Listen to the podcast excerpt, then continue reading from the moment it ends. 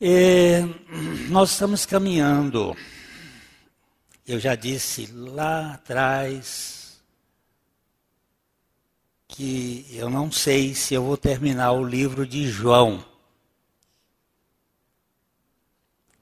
É, hoje eu tenho mais convicção daquele que disse lá atrás do que agora. Porque eu acho que este é o 119, a mensagem, e nós estamos no capítulo 13. E até chegar no 21, e o negócio grosso é daqui para frente. então eu estou realmente sem saber se a gente vai chegar no, no fim desse evangelho. Mas graças a Deus, pela expectativa de que o Senhor vai voltar. Não é não é brincadeira, não é realmente eu sei que as coisas estão muito rápidas. E nós nossa pátria não é mesmo aqui, não é? Nós somos quem é cristão sabe, nós somos peregrinos aqui nesse mundo. A nossa pátria é na casa do Pai. E nós estamos hoje, se Deus assim permitir, terminando o capítulo 13 de João. Nós vamos ler os versículos 36 do capítulo 13 e, e 36 a 38. É aqui a a questão que nós vamos abordar hoje é por que Pedro negou Jesus? Por que Pedro, um discípulo muito próximo de Jesus, talvez o mais ele e João sejam os mais próximos. Ele, João e Tiago sempre estiveram muito juntos. Mas por que Pedro negou Jesus? Vamos ler. Perguntou-lhe Simão Pedro: Senhor, para onde vais? Respondeu Jesus: Para onde vou, não me podes seguir agora. Mais tarde, porém, me seguirás. Replicou Pedro: Senhor, por que não posso seguir-te agora? Por ti darei a própria vida. Respondeu Jesus: darás a vida por mim? Em verdade, em verdade te digo que jamais cantará o galo antes que me negues três vezes. Nosso Pai, nós somos iguais a Pedro. Nós queremos te seguir na força da nossa carne. Mas nós não podemos. E nós rogamos a Ti que operes em nós e nos reveles a Tua palavra e nos dês a consciência de nossa morte e ressurreição em Cristo, para que Cristo seja tudo em todos. É no nome dele que nós agradecemos pela palavra que falarás aos nossos corações. Amém. Em 1900 e, perdão, 1492, Cristóvão Colombo chegou ao continente americano. No século XVI, chegaram os primeiros colonizadores ingleses separatistas de caráter protestante, fugindo da perseguição religiosa do governo da Elizabeth I, filha de Henrique VIII. E Logo alguns anos, as colônias, as 13 colônias ali do, da região do norte, a região de Massachusetts, elas se organizaram em nos Estados Unidos da América do Norte, que se constituíram uma nação no ano de 1776. Ano interessante. 14, 4 de julho de 1776. Neste mesmo ano, no dia 1 de maio de 1776, na Bavária, um grupo de 13 homens começaram um projeto que foi chamado de Illuminati. Em maio, nós comemoramos hoje, 1 de maio, como o Dia do Trabalho, mas isto é falso. É o dia desta organização. E foi fundada por um cidadão chamado Adam Weishauspert. Os Estados Unidos começaram em cima da Bíblia. Uma nação que teve na sua constituição, que vige até hoje, sendo tentada a destruir. As tentativas são muitas, mas ela tem como base as escrituras. E um país que deu grande importância à obra de missões no mundo. O Brasil é fruto do trabalho missionário dos Estados Unidos. Os primeiros missionários americanos que chegaram aqui no, nos anos de 1860, por aí, tanto presbiterianos, batistas, congregacionais, foram que trouxeram o evangelho para este país. Nesses 244 anos de constituição, esse país tinha suas referências básicas na Bíblia. Mas o que aconteceu com os Estados Unidos? Hoje é um país caricato. O grande evangelista Billy Graham, antes de morrer, ele morreu há poucos anos atrás, quase 100 anos, ele disse: se Deus não julgar os Estados Unidos da América do Norte, ele vai ter que pedir perdão a Sodoma e Gomorra. Tamanha é a imoralidade daquele país. E o que nós temos assistido recentemente é exatamente o cupim que comeu a madeira.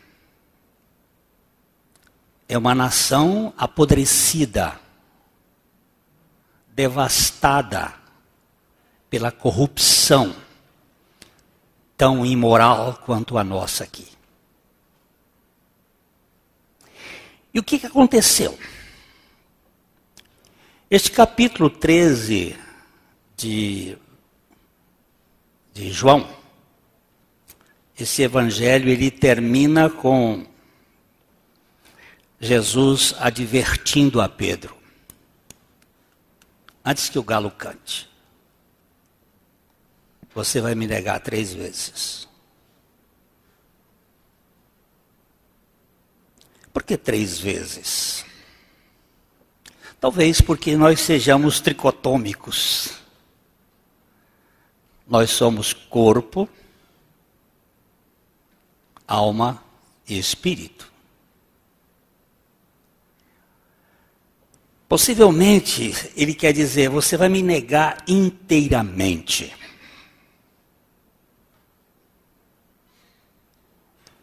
Há dois personagens nesse capítulo 13 que afrontaram Jesus: Judas e Pedro. Judas traiu. E hoje pela manhã eu disse: a ceia ficou conhecida como na noite em que Jesus foi traído. A traição de Pedro perdão, a traição de Judas e a negação de Pedro. Pedro negou. Ao observar esses dois personagens sem muita atenção, parece haver apenas um riacho entre os atos dos dois, uma coisa pequena. Cada um falhou em permanecer com Jesus em sua hora crítica. No entanto, olhando mais de perto, nós vemos que há um oceano de diferença. Um ato foi de um inimigo. Porque Judas traiu Jesus. Porque ele era filho da perdição e inimigo de Jesus.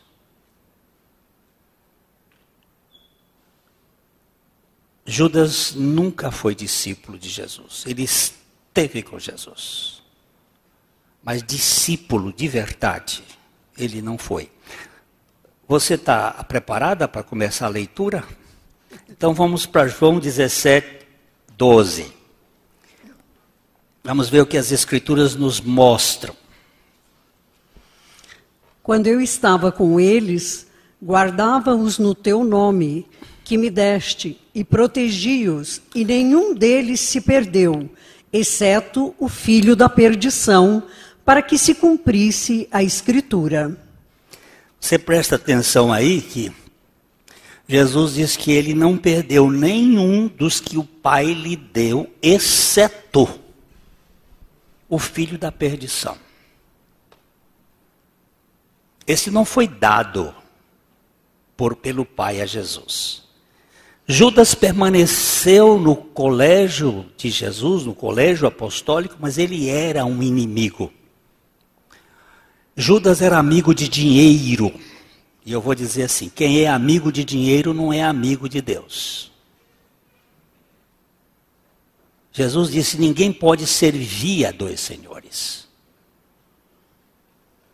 Todas as vezes que nós temos Judas ali, ele está preocupado com com dinheiro e ele vende Jesus por dinheiro. Ele era um cara envolvido com este mundo, ele não era de, do Senhor. Mas Pedro, Pedro fracassou como discípulo do Senhor, como um amigo do Senhor. Um amigo de verdade, ele, ele não trai. Ele pode negar. Mas trair, nunca. Toda traição é coisa de traíra mesmo. Amigo não trai. Amigo nega. Cai, tropeça. O que aconteceu com Pedro pode acontecer com qualquer um de nós. E é este o assunto que nós vamos abordar aqui hoje. Por que Pedro negou a Jesus? Todos nós somos tentados. E podemos cair nas nossas tentações. Cuidado. Aquele que está de pé, Olhe, não caia. Todos nós aqui podemos cair. Paulo nos diz em 1 Coríntios capítulo 10, versículo 13, 1 Coríntios 10, 13. não vos sobreveio tentação que não fosse humana, mas Deus é fiel e não permitirá que sejais tentados além das vossas forças. Pelo contrário, juntamente com a tentação, vos proverá livramento, de sorte que a, pessoa, a possais suportar. É. Todos nós somos tentados e toda tentação é humana. Jesus foi tentado. Jesus foi tentado em todas as coisas à nossa semelhança, mas sem pecado. Por quê? Porque Jesus não confiava em si mesmo. Como assim? Não. Ele confiava no Pai. Vamos dar uma olhada em João capítulo. Uh, eu não anotei esse texto agora. É o versículo 19. Eu não faço nada por mim mesmo, mas assim como o Pai, é capítulo 11, verso 19, não é. Como é que é? Jesus. Eu hoje tenho que anotar tudo. Eu descobri, inclusive essa noite eu sonhei é, que eu tinha parado o carro num lugar e quando eu acordei, quando eu voltei para o carro, eu não sabia onde tinha colocado o carro. E minha luta foi atrás desse carro até acordar desesperado, porque eu não achava o carro. 5, 19. E depois o 30. Tem o 19 e o 30. Então lhes falou Jesus: Em verdade, em verdade vos digo que o filho nada pode fazer de si mesmo, senão somente aquilo que vira fazer o pai. Porque tudo que este fizer, o filho também semelhantemente o faz. Você vê que ele está se relacionando com o pai de uma maneira de dependência. Nada pode fazer de si mesmo senão aquilo que vira o pai fazer. Mas como é que Jesus via o Pai fazer? Aqui está no campo da fé. Porque nós não vemos o Pai fazer.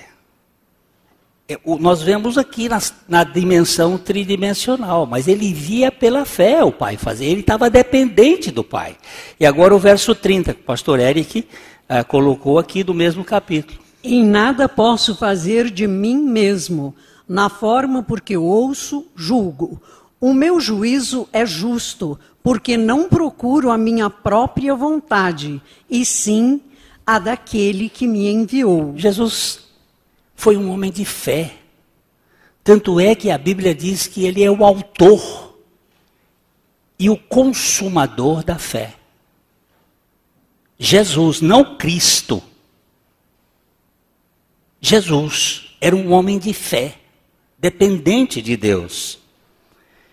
Nós só podemos ter vitória na tentação se dependermos de Deus. Não tem, nós não temos competência. Por isso que o Paulo diz assim: toda tentação é humana, mas fiel é Deus. E nós precisamos depender de Deus. A tentação, qualquer um de nós pode cair.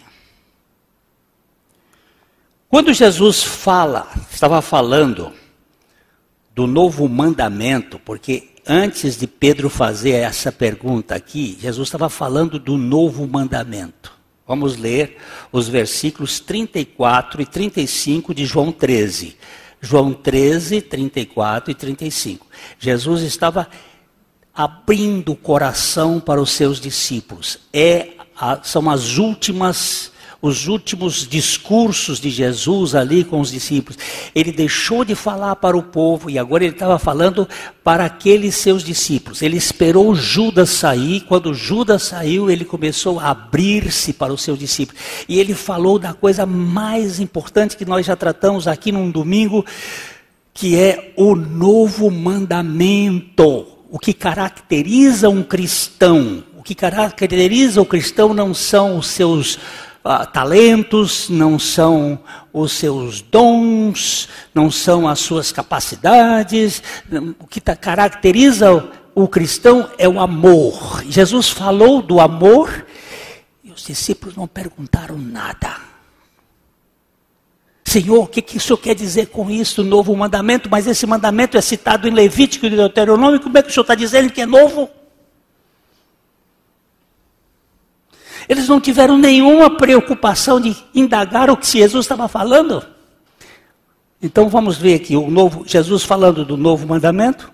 Novo mandamento vos dou, que vos ameis uns aos outros, assim como eu vos amei que também vos ameis uns aos outros. Esse aqui que é a questão que é do novo, assim como eu vos amei. Esse aqui que é o novo. Não é amar como amo o próximo, como a si mesmo. É assim como eu vos amei. Nenhum fez a pergunta. O versículo seguinte. Nisto conhecerão todos que sois meus discípulos, se tiverdes amor uns aos outros. Jesus disse isso, o que é que Pedro faz? Versículo seguinte. Perguntou-lhe Simão Pedro: Senhor, para onde vais? Respondeu Jesus: Para onde vou, não me podeis seguir agora. Mais tarde, porém, me seguirás. Oh. Jesus tinha falado anteriormente que ele, para onde ele ia, eles não podiam ir. Aí ele fala do novo mandamento. E o Pedro ficou com um problema na cabeça: para onde o senhor vai? O senhor vai para a Grécia? O senhor vai para algum país? Senhor vai sair daqui? E, e eu quero ir também. Que nós queremos as soluções nossas imediatas. E, e, então ele está preocupado. Vamos olhar aqui de novo o versículo seguinte, João capítulo. É, João capítulo 13, verso 37. Replicou-lhe Pedro: Senhor, por que não posso seguir-te agora? Por ti darei a própria vida. Oh, cara. Por ti eu darei a minha psique eu darei minha alma. Eu, eu, eu sou capaz de seguir. É aqui que está o grande problema. Pode deixar comigo. Eu consigo. E aí, o verso 38. Respondeu Jesus: Darás a vida por mim? Em verdade, em verdade te digo que jamais cantará o galo antes que me negues três vezes.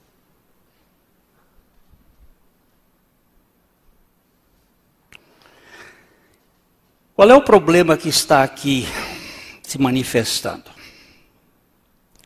Autoconfiança.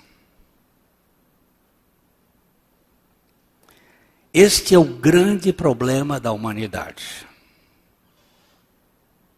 Não foi à toa que o profeta Jeremias, no capítulo 17, no versículo 5, ele vai dizer algo que deve entrar na nossa medula. Assim diz o Senhor: Maldito o homem que confia no homem, faz da carne mortal o seu braço e aparta o seu coração do Senhor. Por favor, queridos. Maldito é o homem que confia no homem, não é maldito sou eu que confio no Fernando Prison. Não é maldito sou eu que confio no Nelson Teixeira. Não é maldito sou eu que confio no pastor Maurício Torres. É maldito sou eu que confio em mim. E faço da minha carne o meu braço. Eu sou maldito quando confio em mim. Porque eu não sou confiável.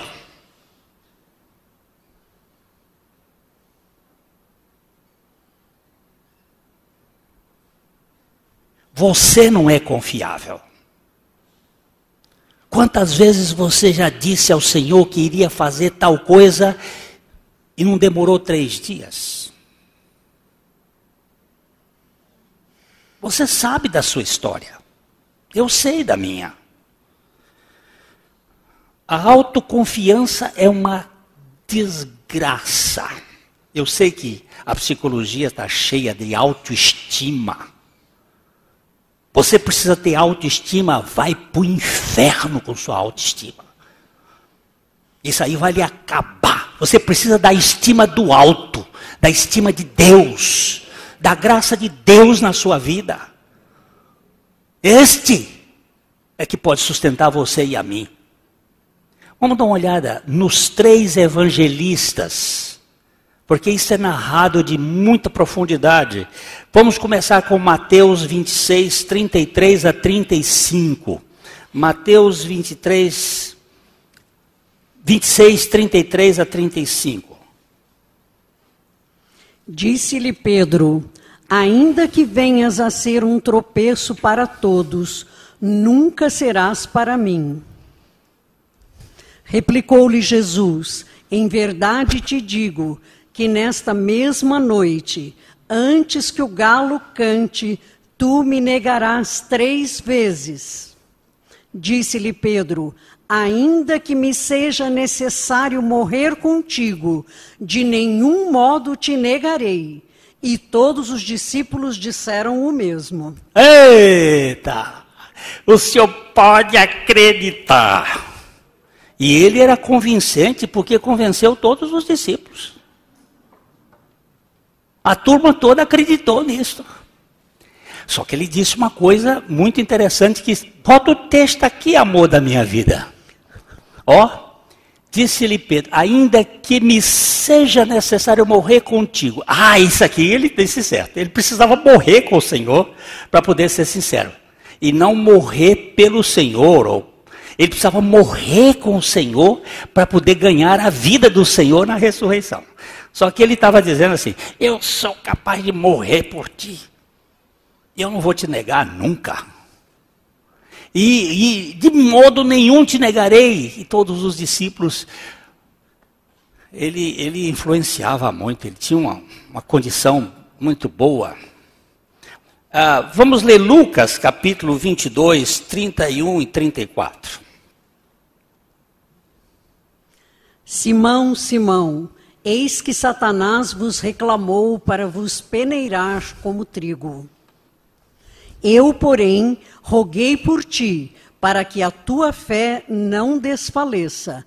Tu, pois, quando te converteres, fortalece os teus irmãos.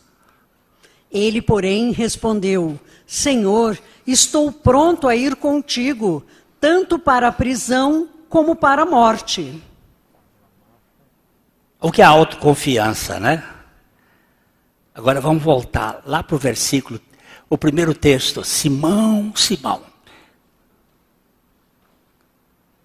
Simão, Simão. É, o Dr. Christian Shen, quando esteve na nossa igreja, tempo atrás, ele fez um estudo bem interessante dos duplos nomes, da dupla vocação. Abraão, Abraão é, Jacó, Jacó. É, sempre que o Senhor fala com alguém assim, Saulo, Saulo, é algo muito sério. Marta, Marta. Jerusalém, Jerusalém, é algo sério. Ele diz: Simão, Simão. Agora presta atenção. Satanás vos reclamou para vos peneirar como trigo. Isso aqui é plural. Ele não está falando só para Pedro.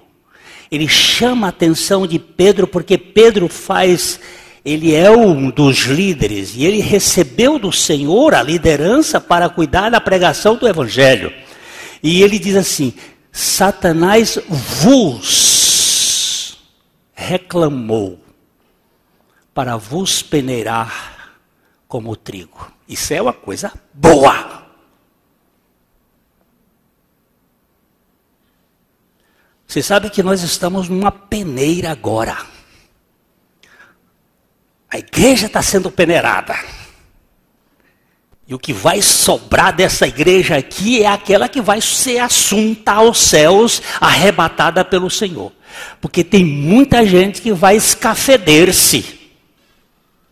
Vai ter gente aí passando pelos buracos dos ratos. E vão embora. Mas quem fica, e quem ficar, é porque passou pela peneira. Satanás vos pediu. Mas o Senhor, no verso seguinte, ele vai dizer: Eu, porém, roguei por ti. Engraçado que ele não rogou pelos outros, não. Roguei por ti. Para que a tua fé não se desfaleça. Ele, Jesus diagnosticou o problema de Pedro autoconfiança em excesso. Eu roguei por ti, para que a tua fé não se desfaleça. Depois ele diz: quando tu te converteres, fortalece os teus irmãos. Você vai ser um instrumento precioso, mas depois e depois que você passar na cruz comigo, depois que você passar pela experiência de morte do Simão, para chegar o Pedro da redenção, você vai fortalecer os seus irmãos. Por enquanto você está muito na carne, seu Pedro. Você não vai poder fazer isto. O maior perigo na vida cristã é a autoconfiança, essa confiança excessiva em si mesmo, na sua lógica, no seu raciocínio, na sua moral.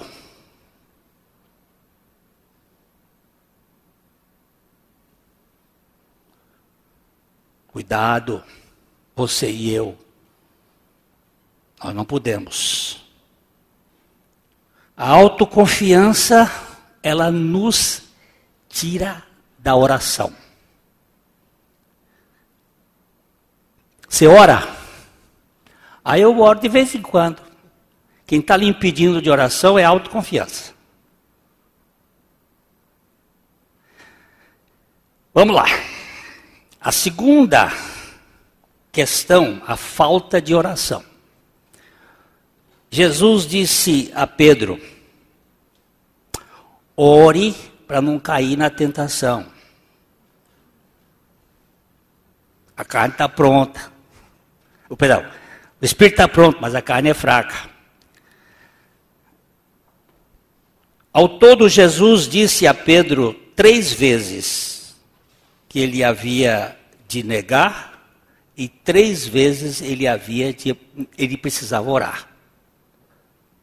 Vamos voltar a João uh, 13, 38, e depois a gente vai seguir os textos. Respondeu Jesus: Darás a vida por mim? Em verdade, em verdade te digo que jamais cantará o galo antes que me negues três vezes. Três vezes. Tá? Então Jesus disse a Pedro, no capítulo Lucas, Lucas 22, 40. Jesus disse isso quando ele e os seus discípulos entraram pela primeira vez no jardim do Getsemane. E ele estava prestes a se retirar para orar em particular. Ele chama os seus discípulos e manda-os orar.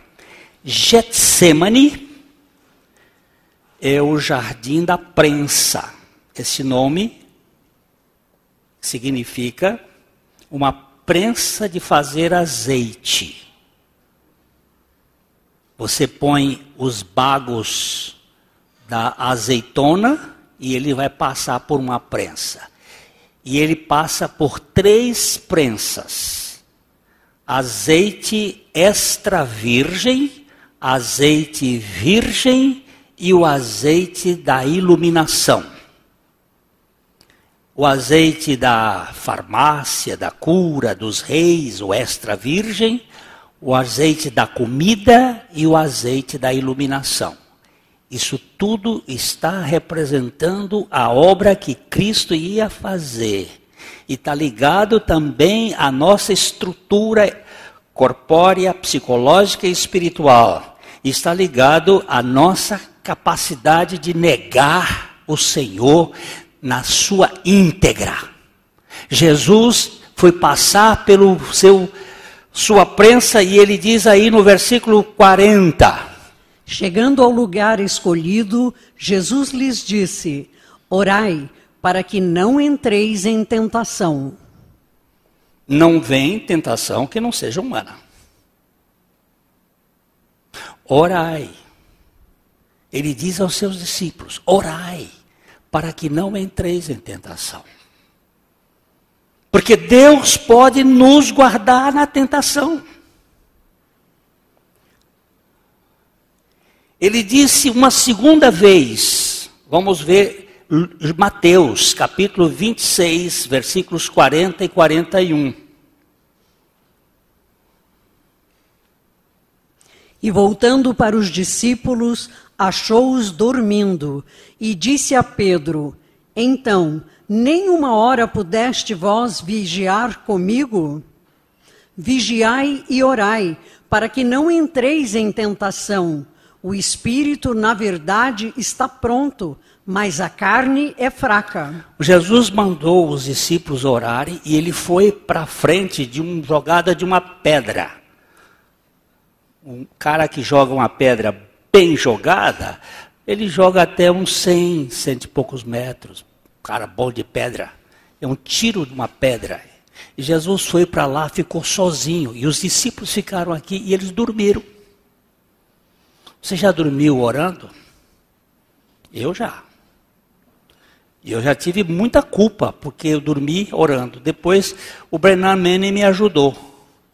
O Brennan Manning disse que um dia ele estava passando lá no Central Park, em Nova York, e viu uma criança dormindo no colo do pai.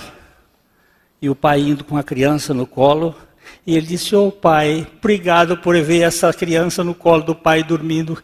Às vezes eu tenho dormido no teu colo. Aí aquilo me ajudou, porque eu às vezes oro e durmo. Mas eu preciso orar.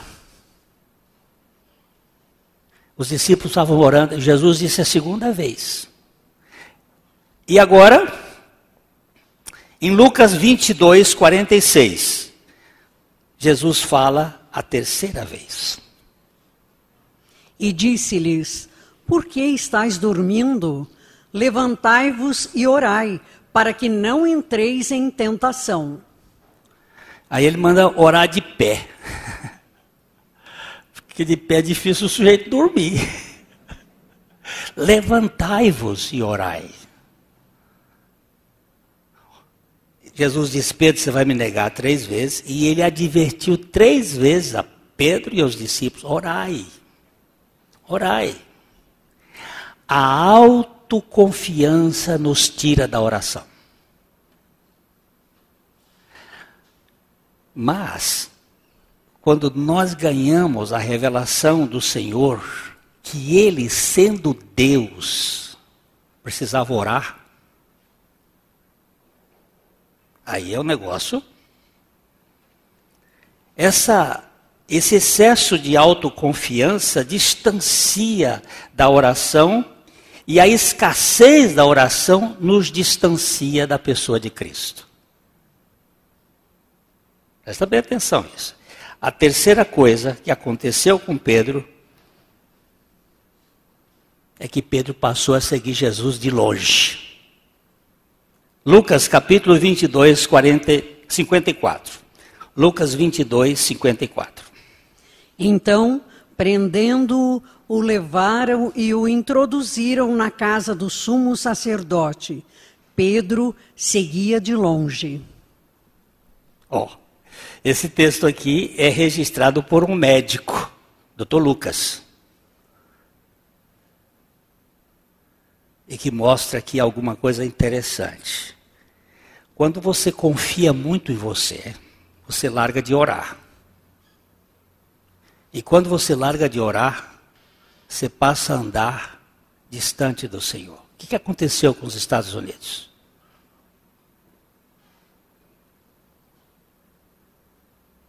O que aconteceu com aquele povo? O que aconteceu com aquela igreja? O que aconteceu com. O que está acontecendo conosco? O que está acontecendo conosco? Nós temos tempos de WhatsApp, nós temos tempo de novela, nós temos tempo de filme, mas o quanto tempo nós temos de ouvir a palavra do Senhor? Cada um de nós tem que fazer essa reflexão. E não adianta passar a culpa para o outro.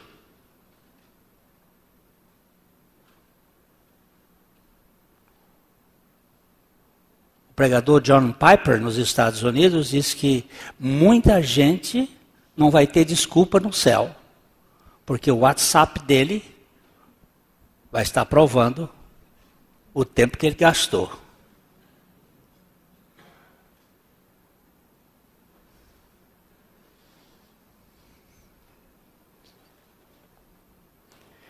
Pedro seguia-o, seguia de longe. O excesso de autoconfiança nos faz isto, nos tira da oração. Há muita gente na igreja que segue Jesus, mas o segue de longe. E isso facilita a negação. Quando a gente está de longe,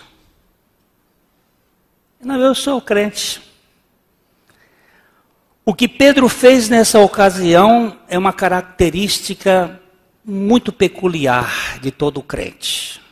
E nós podermos cair nesse mesma coisa. Muitos querem ser seguidores de Jesus, mas seguem de longe, de modo fortuito, com medo das consequências. Ele estava com medo da consequência, então seguia de longe.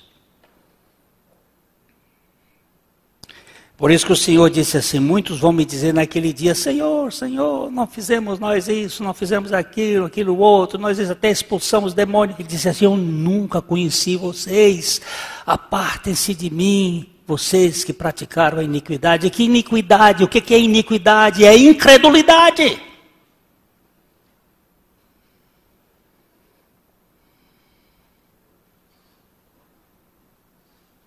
Muitos seguem Jesus de longe. E isso tem me chamado a atenção agora, nessa crise. Como é que nós estamos seguindo o Senhor?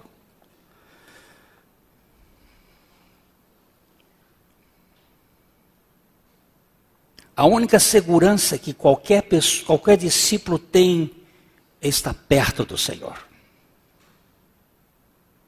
Finalmente, encontramos Pedro se aquecendo no pátio do sumo sacerdote. Ele está na companhia dos inimigos de Cristo e se beneficia delas. É assim que começa. Vamos ver o Salmo 1. O Salmo 1, versículo 1. O primeiro salmo da Bíblia, ele está chamando a atenção nossa disso. O primeiro cântico do povo judeu está chamando a atenção nossa disso. Olha só. Bem-aventurado o homem que não anda no conselho dos ímpios, não se detém no caminho dos pecadores, nem se assenta na roda dos escarnecedores. Ó. Feliz é o homem que, primeiro, não anda porque se você anda nesses conselhos, você se detém. E quando você se detém, você se assenta.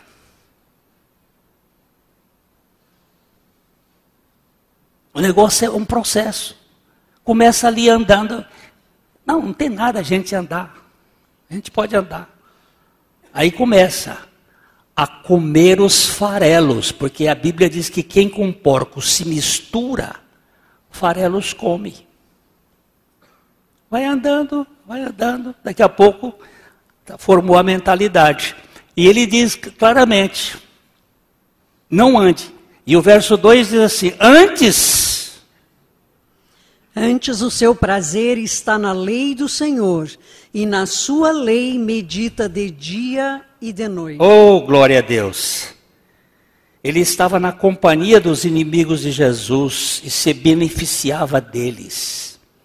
Isso não deve ser interpretado como significando que devemos fugir, abrir mão de todo contato do mundo, pois desse caso nós não vamos viver no mundo.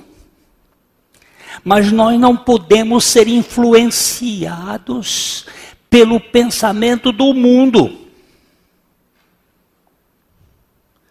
Se a gente tiver que sair do mundo, Jesus disse assim: Eu não peço que os tires do mundo, vocês têm que fazer negócios com as pessoas do mundo, mas vocês não podem ficar refém do pensamento do mundo.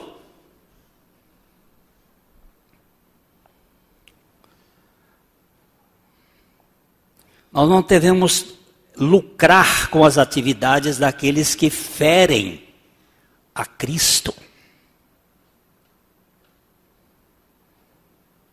Alguém disse que devemos evitar ser muito amigos daqueles, pois perdemos nossa integridade dessa forma. E então não podemos ficar com Jesus.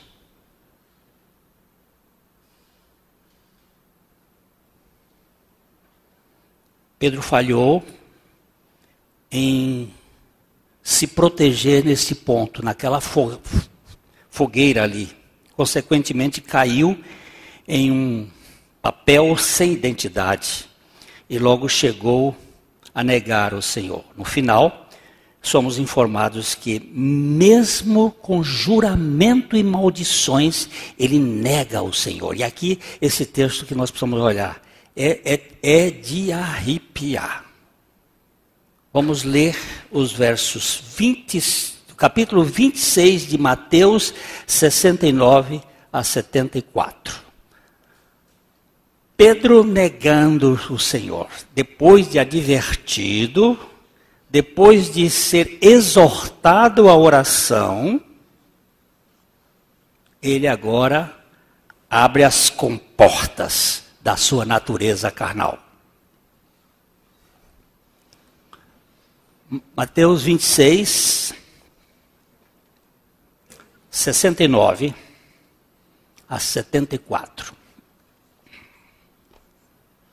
Ora, estava Pedro assentado fora no pátio e, aproximando-se uma criada, lhe disse: também tu estavas com Jesus, o Galileu. Ó, primeira coisa, uma criada, uma servente, chegou para ele, disse: Eu vi você com Jesus.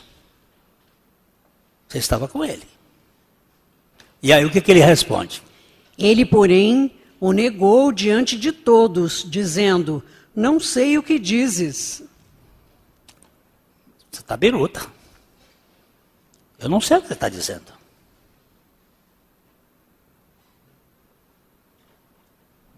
E saindo para o alpendre, foi ele visto por outra criada, a qual disse aos que ali estavam: Este também estava com Jesus, o Nazareno. E ele negou outra vez, com juramento: Não conheço tal homem. Logo depois, aproximando-se os que ali estavam, disseram a Pedro: Verdadeiramente, és também um deles, porque o teu modo de falar o denuncia. Então começou ele a praguejar e a jurar: Não conheço esse homem e imediatamente cantou o galo.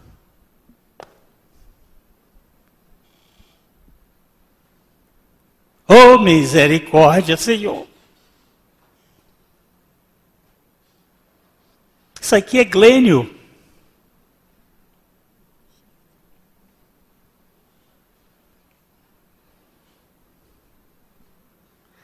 Praguejar. Jogão praga.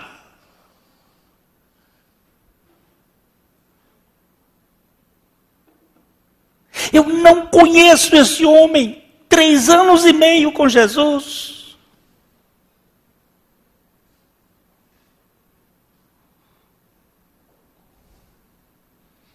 Vamos ler Marcos, Marcos capítulo 14, verso 71.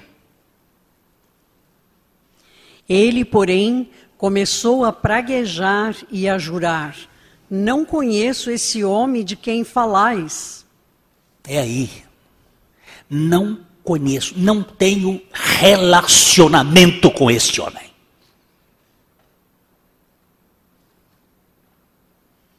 Você, para se livrar de uma crise, você pode negar. Por isso que os mártires, eu tiro o chapéu para eles. Se há uma turma que eu tiro o chapéu, são os mártires. Porque o fogo está crepitando e eles estão louvando. Agora eu eu só posso pedir misericórdia ao Senhor. Então, como nós, nós concluímos aqui? Esse é o nosso caminho. As tentações virão e podemos sucumbir a elas. Podemos ser como Pedro em seu caminho descendente. Ou podemos resistir mediante a graça. Dependendo do Senhor. Para resistir, devemos fazer a opção oposta de Pedro. Primeiro, em vez de sermos excessivamente autoconfiantes, devemos ter pouca confiança em nós. Ou falando mais corretamente, devemos recusar a ter confiança em nós. Não vou, eu não confio em mim. Não quero, eu não confio. Isso aqui para mim vai ser um, um desastre. Não vou. Ah, vamos naquele lugar. Não vou porque eu sei que eu posso cair. Eu não quero confiar em mim. Não, pode deixar aqui. Não faça isso que você se ferra. Segundo lugar, devemos orar regularmente.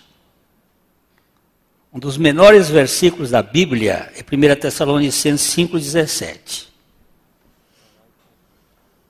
Orai sem Orai sem cessar. cessar. Não existe nenhuma exortação dizendo respirai sem cessar mas nós estamos respirando sem cessar. E quando a gente corre, respira mais. Então eu faço essa comparação aqui. Se eu preciso respirar sem cessar para que meu corpo seja beneficiado, eu preciso orar sem cessar. Dirigindo o carro, lavando a louça, costurando, lendo, estudando, trabalhando, fazendo orais sem cessar, lançando orações contínuas no nosso espírito. Vamos dar mais outra olhada num texto que eu acho interessante. É, é Romanos 12, 12. Regozijai-vos na esperança, sede pacientes na tribulação, na oração perseverantes. Olha que coisa boa. Regozijai-vos na esperança. Olha como a esperança do Senhor vai voltar. Eu estou regozijando-me. Sede pacientes na tribulação. E na oração, perseverantes. Outro texto que a gente pode dar uma olhada é Efésios capítulo 6, verso 18. Com toda oração e súplica, orando em todo tempo no Espírito, e para isto vigiando com toda perseverança e súplica por todos os santos. Olha só, com toda oração e súplica, orando em todo tempo no Espírito, para isto vigiando com toda perseverança. A carne é fraca. O espírito está pronto. E eu preciso dizer, eu sei, por isso nós precisamos orar sempre. Mais um outro texto. Colossenses 4, 2. Perseverai na oração, vigiando com ações de graças. E ainda o versículo 12.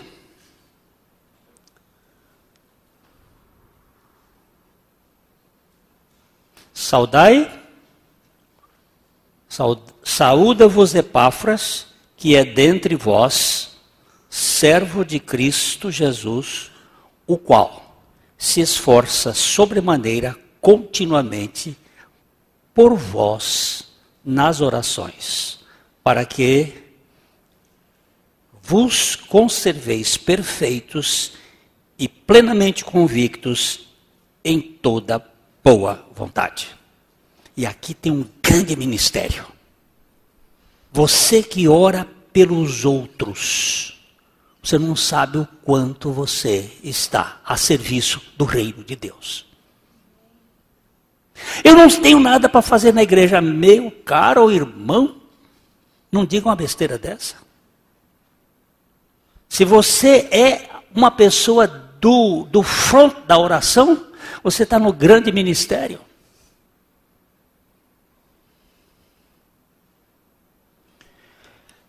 Primeiro, nós devemos é, fazer a escolha esse, diferente de Pedro, não confiar em nós, devemos buscar a oração, devemos seguir Jesus de perto. Jesus, eu não quero. É, eu gosto muito do, do, do, Não tem problema disso. Agora tá, a gente está com tempo, mais tempo. Eu não estou mais lá, portanto, com tempo, não. Porque eu preciso dizer umas coisas para vocês. Antigamente a gente tinha que falar naquele tempinho amarrado. E eu, eu preciso dizer para vocês que eu vou dar conta da alma de vocês diante de Deus. Eu vou dar conta. Por isso é necessário firmar essas coisas de Deus.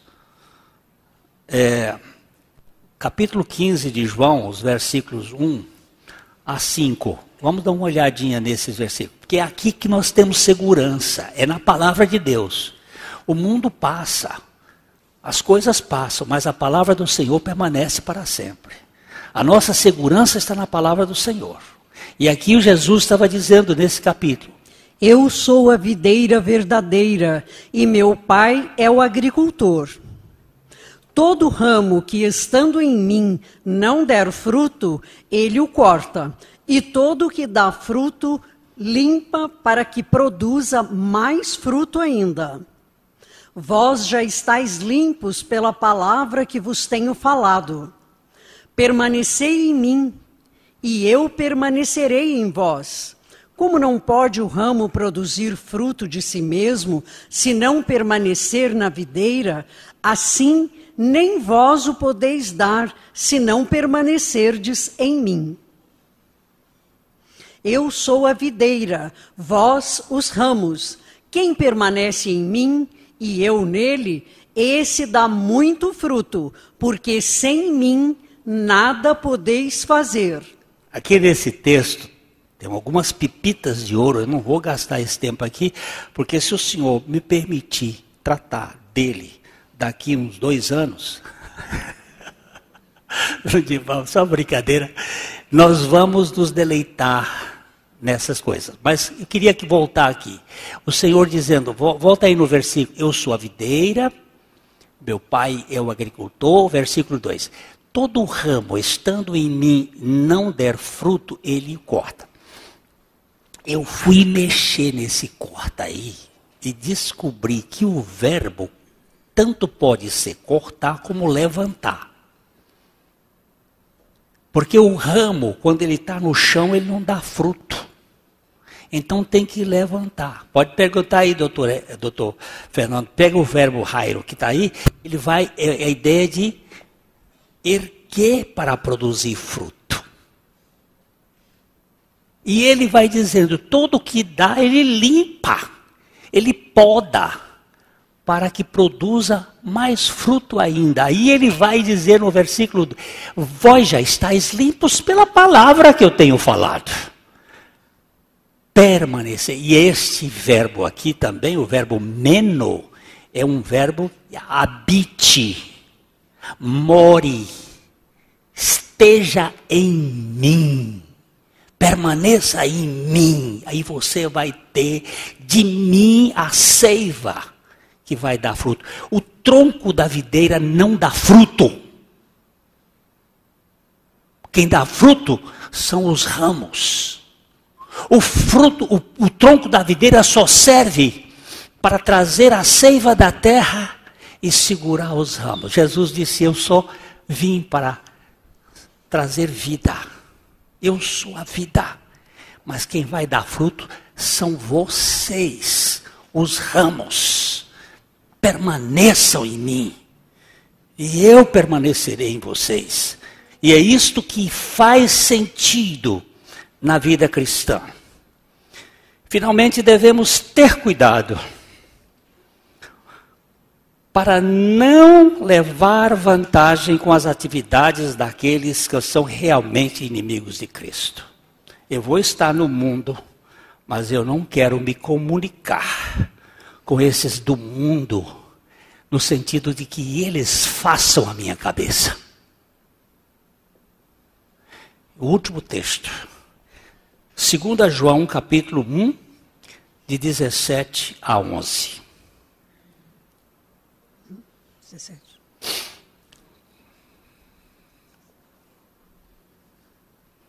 Segunda João 1, segunda João 1, 17, de 7 a 11. De 7 a 11. 17 não tem. 17 a 11 ficava em Porque muitos enganadores têm saído pelo mundo fora, os quais não confessam Jesus Cristo vindo em carne. Assim é o enganador e o anticristo. Sim, esses enganadores são os gnósticos. Eles não confessavam que Jesus vinha em carne. Naquela época. E eles hoje vivem no meio das igrejas. Eu vou falar a boca que usa. Boca que usa é uma forma de música que você fala assim, você canta baixinho. Mas eu tenho um irmão que foi gnóstico aqui na nossa igreja e ele disse assim: Você tem alguns gnósticos na sua comunidade. Eles vão lá para o gnosticismo e vêm para cá para trazer problemas. Eles sempre ficaram infiltrados na igreja. Por isso a necessidade de sermos contundentes na pregação do Evangelho. Porque eles estão sempre querendo trazer dúvida.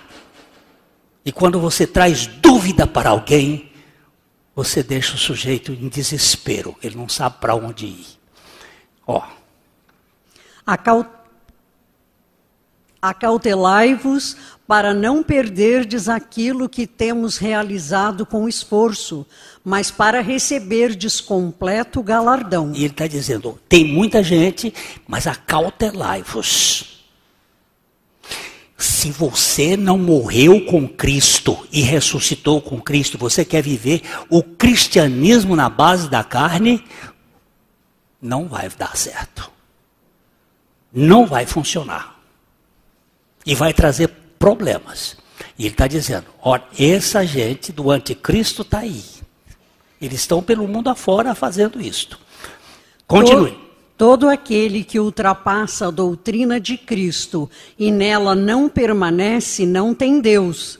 O que permanece na doutrina, esse tem tanto o Pai como o Filho. Se alguém vem ter convosco e não traz essa doutrina, não o recebais em casa, nem lhe deis as boas-vindas. E o negócio aqui é duro. não recebais em casa e nem cumprimentai para cumprir boa vida, não. Olha, caminho feio é por onde veio, cai fora. Deu fora. Vá de retro! Você sabe por que eu estou falando assim agora? Para que escutem.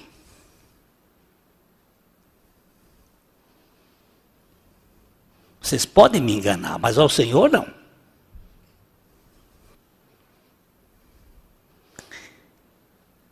Meus irmãos, Pedro caiu. Por quê? Não confiou no Senhor, mas confiou em si. Segundo, não orou, estava dormindo.